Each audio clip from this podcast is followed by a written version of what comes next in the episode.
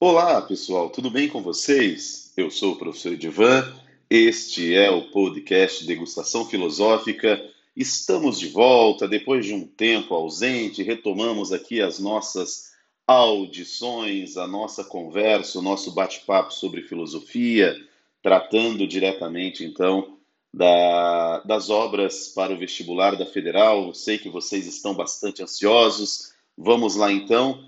Este é o primeiro episódio dessa terceira temporada, na qual falaremos sobre Nicolau Maquiavel. Né? E, e, e, não se trata necessariamente da obra O Príncipe de Maquiavel. Né? Muita gente resume Maquiavel somente a essa obra, O Príncipe. E, e nesse, nesta temporada falaremos de Maquiavel, mas à luz da sua obra, é, o discurso sobre a primeira década de Tito Livio, né? Os comentários sobre a primeira década de Tito Livio. Né? Então, essa é a, é a obra que nós vamos trabalhar aqui conforme o edital apresentado pela, pela Federal do Paraná. Né? É, de maneira geral, né, para você entender, né, quando Maquiavel fala, comenta a primeira década de Tito Livio, é, ele apresenta ao leitor é, de certa forma, a história de Roma, né? principalmente no seu caráter político, apresentando as suas divergências e apresentando os seus conflitos. Esta obra de Maquiavel foi escrita é, aproximadamente entre 1513 e 1517 ali, né?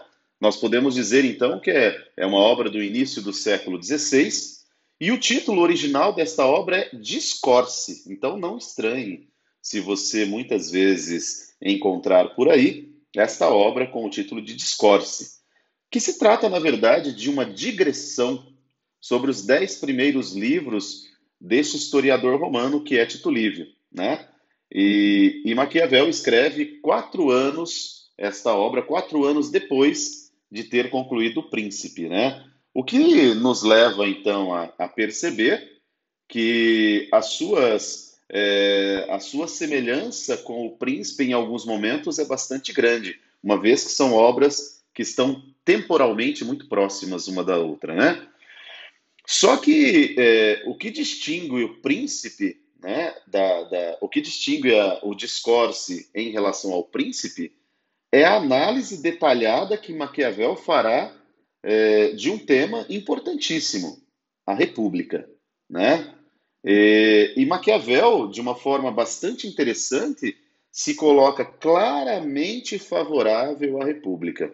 Né? Então, é, cuidado, muitas vezes você, por ler apenas O Príncipe, por conhecer Maquiavel apenas pelo, pela obra O Príncipe, acaba sendo levado a acreditar que ele defendeu assiduamente a monarquia, sendo esta a forma mais coerente e única que ele defende.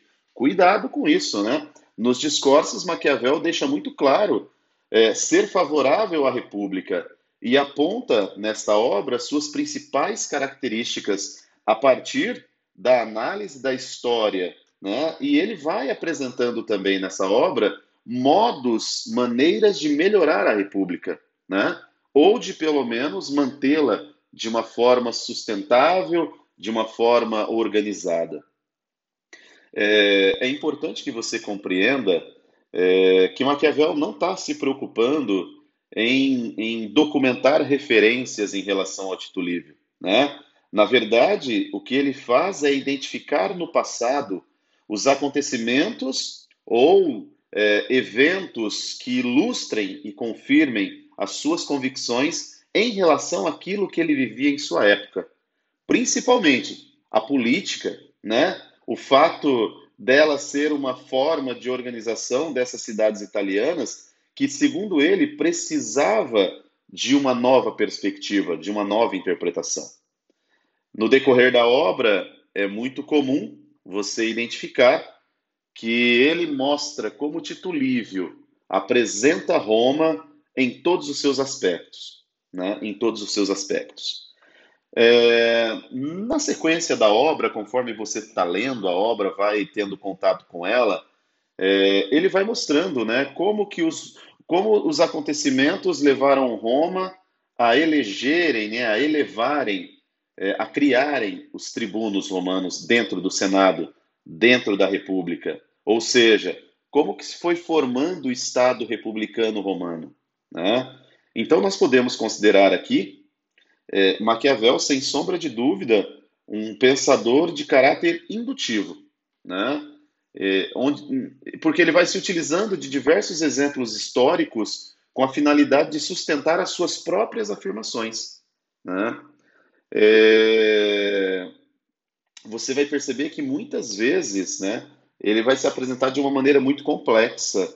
Por quê? Porque Maquiavel era um amplo conhecedor é, da, da história um amplo conhecedor da política, ele era um homem que vivia muito bem o seu tempo. Né? Então é fundamental que você que você se atente né? na leitura e na compreensão dessa obra. Né? Uma obra que começa com uma citação da origem das cidades, né? que segundo ele, nós vamos falar depois sobre isso com mais calma na, na, nos próximos episódios, mas segundo ele, essas cidades podem surgir a partir de nativos da região, né, que buscam segurança, ou elas podem surgir a partir de estrangeiros que vão em busca de um território para estabelecer colônias, né, a fim de exaltar o seu príncipe e assim por diante. E as repúblicas nascem como com o surgimento das cidades, né? Podendo então surgir aí três espécies: a monarquia, a aristocracia e o despotismo, né? É, é, sendo que elas podem evoluir para um despotismo, uma oligarquia e uma anarquia, respectivamente. Né? Então, é, a sociedade para Maquiavel é, uma, ela é vista de uma forma pessimista, né? ascendência e decadência, né? A, a, formar um ciclo vicioso. Então, Maquiavel diz que ela é muito inconstante, instável. Né?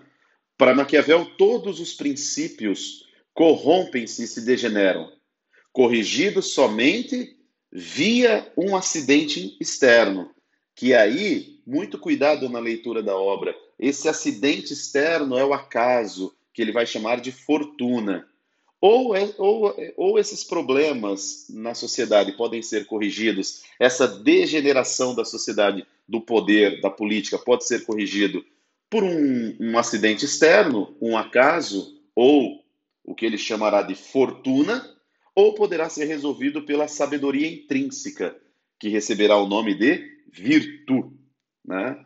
E, e, obviamente, a conclusão que se chega seria encontrar um equilíbrio, uma justa medida, como coloca Aristóteles no seu pensamento. Né? Ou seja, é um equilíbrio entre os interesses do povo e os interesses dos poderosos, né? Essas lutas de interesses é que fundamentam e formam o próprio Estado, sendo o Estado definido como poder central, como poder soberano, aquele que pode fazer uso legítimo da força, né? Então a obra vai discorrer bastante sobre esse tema. A obra vai girar em torno disso, né? O êxito, o êxito de uma república, né, segundo ele, pode ser estrategicamente obtido através da sucessão de governantes, né? intercalando virtuosos e fracos, o Estado pode se manter. Né? O problema é, é, é quando você tem um, um, um, governo que é ruim e o próximo é pior e o outro é pior, né? aí não tem como. Porque mesmo um governo ruim, se vem depois de um governo bom, ele acaba herdando coisas boas. E um governo bom que herda um poder ruim, ele consegue fazer coisa boa, coisas boas porque ele tem competência para isso, né? E aí ele vai tratar então da questão da liberdade, da questão é, dos bons governos, dos maus governos, do poder soberano, da potência e da impotência daqueles que estão no poder. É um tema interessante para a gente conversar. Seja bem-vindo ao primeiro episódio dessa terceira temporada das Obras da Federal no qual estaremos falando, então, na qual estaremos falando, né, nessa temporada, sobre Maquiavel, né, e sobre aí a obra de Scorse. Então venha comigo, Serra em Fileiras, aqui no Degustação Filosófica com o professor Edivan. Tchau, galera!